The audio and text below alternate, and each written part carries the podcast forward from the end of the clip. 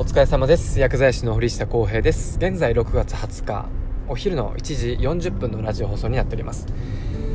終わりましたね認知症研修会。もうやっと解放だよ。もうねここ数週間前ぐらいから、まあ、どんな話しようとかねどんなスライドを完成させて、えー、どんな風に伝えていこうかなとかいろいろ考えたり、えー、することも多かったからあ結構疲れましたね。でもとりあえずお疲れさんということで、えー、今日でやっと解放されます。まあ自分の自己評価としてはうーん70点ぐらい？うんどうだろう。なんかねやっぱり認知症ってやっぱ薬だけじゃないからなんかいろんなねコミュニケーションスキルだったりとかあケアするにあたっていろんな情報が必要になってくる。し本人だけじゃどうしようもないんだよね。ぱ周りの支えだったりとかあその上で医療介護職の気づき対応っていうまあ、スキルっていうものが必要になってくるので広範囲になってしまうんだよね話すとすれば。なので、まあ、今回は、まあ、長谷川式、えー、認知症スケールっていうのに一点に絞って、まあ、話をさせていただいたんですよ。で正直本来であればお薬の薬学的管理っていうところで薬の説明だったりとか治療方針要は中あのまあ、軽度アルツハ軽度認知症とか中等度高等度によって、まあ、ドネペジルとかさあのリバシグミンとかネマリーとかさ、まあ、使い分けていったりすると思うんだけど。そういう話も本来であればしないといけなかったんだよね。なのでこう同じ委員会の目上の先生方に発表し終わった後に何か言われるんじゃないのかなって思ってちょっとヒヤヒヤしてたんですね。でしかもなんかオンライン配信のみでしたのでこう、ま、登壇して、えー、座って、えー、動画を映されながら生中継でね、えー、ライブ中継であの話してる途中になんか先生方がなんか自分のスライドのなんか資料を見せ合ってなんかこういろいろごちゃごちゃなんか喋ってるわけ。なんかちょっと目の前であの視界に入ってくるわけその風景が。で俺その時にうわなんかあれかななんか自分のスライドで何かあったかなとかさ思うじゃん。なんかその上の先生たちが喋ってると。まあでもいいやと思って。別に俺悪いことしてるわけじゃないし怒られてもいいやと思ってもう開き直ってね、えー、自信満々に話をさせていただいたんですよ。まあでもこれ自分の勘違いで終わった後にあのー、まあその時何話してるのかは分かんないんだけどすごく良かったよっつって。で先生方もいろいろメモを取り始めたりとかねする方も結構見受けられたので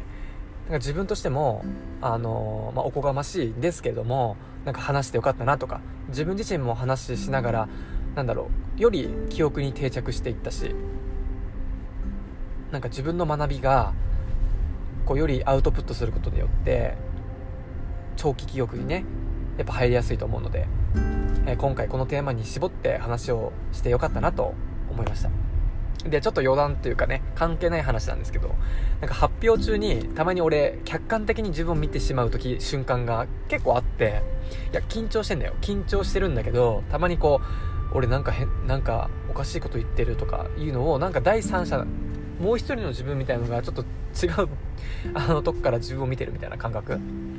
そう。でさあのー、自分がなんか受けるかなと思って言ったことが全然なんか受けてないような時ってあるじゃん。その時になんかこう客観的に見てあ俺何言ってんだろうとかさ思うわけ。その時その時になんかすっごいあ俺めっちゃ痛いこと言ってるじゃんとか思ってなんか一人でねなんか話しながらなんか客観的に心の中でああこれ全然つまんない話だったなとかねなんかちょっと反省しながら話を進めていきました。でしかもこうやってさラジオ放送で、えー、なんか喋り文句でさ話していくじゃん。タメ語っぽい感じで。だからそれに最近ラジオ放送しまくってるからそれに慣れてしまって途中なんかタメ語になりそうな瞬間があるわけ。こんな風に。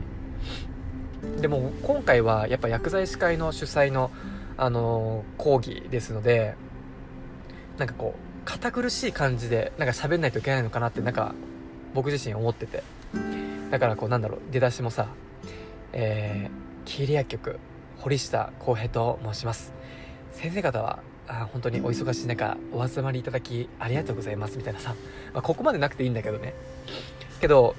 自分の中でなんかそういう風に話さないと先生方にちょっとあの、失礼かなとか思ったりもしてなんか一応ね場所をわきまいて話をしたんですよ。けど途中で先生方に質問とかあの、僕基本スライドの中に、えー、聞いていただいてる方を巻き込むためにいろいろ質問とか投げかけるんですよ。その時につい、えー、じゃあ〇〇先生どう思いますか？みたいな。どどうです？みたいな感じで なんかこんな感じで質問しそうな時瞬間があって。でその時に客観的に「うわ今俺めっちゃタメ語で話しかけようとしてしまった」とかね「何やってんの?」みたいな「危な」みたいな感じでちょっと一人であの話しながらちょっと笑いそうになったりとか。変な人だよね絶対、まあ、緊張しててもこういうことがよくあの頭の中で 繰り広げられるんですよね。はい。これもうどうしようもない。うん。そういろんなことね頭の中で考えたりする習慣がつきすぎてなんかこういうプレゼンしてる時に話してる時になんか全然あの客観的に違うことを考えてしまうっていう。これ多分認知症の勉強会多分認知症を知ってる人あの僕の話を聞いたことがある人っていうのは分かると思うんですけど多分俺作業記憶がめちゃくちゃ保たれてると思うんですよね。まあ、一般の方、まあ、作業記憶なんぞやってなると思うんだけど、まあ、簡単に言えばあの頭の記憶に定着するためのこう頭の中のこの作業スペースの広さのことを作業記憶っていうね。もっと分かりやすく言えば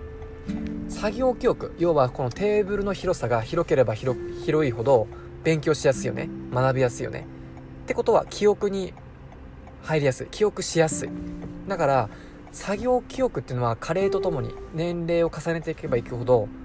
小さくなっていく。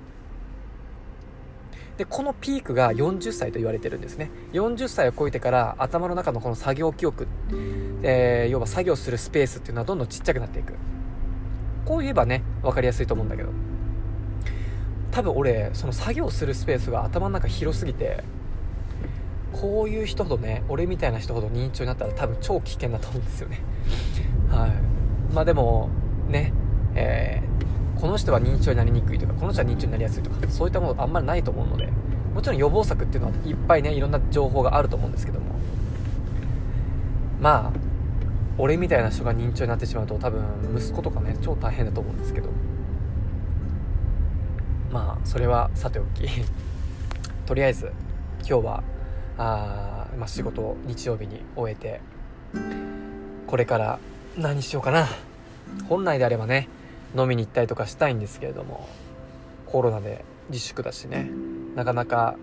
飲食店も9時とかまでなのでなかなかね先生方と研修会終わった後飲み会っていうのが、まあ、できない状況なんですけど。まあ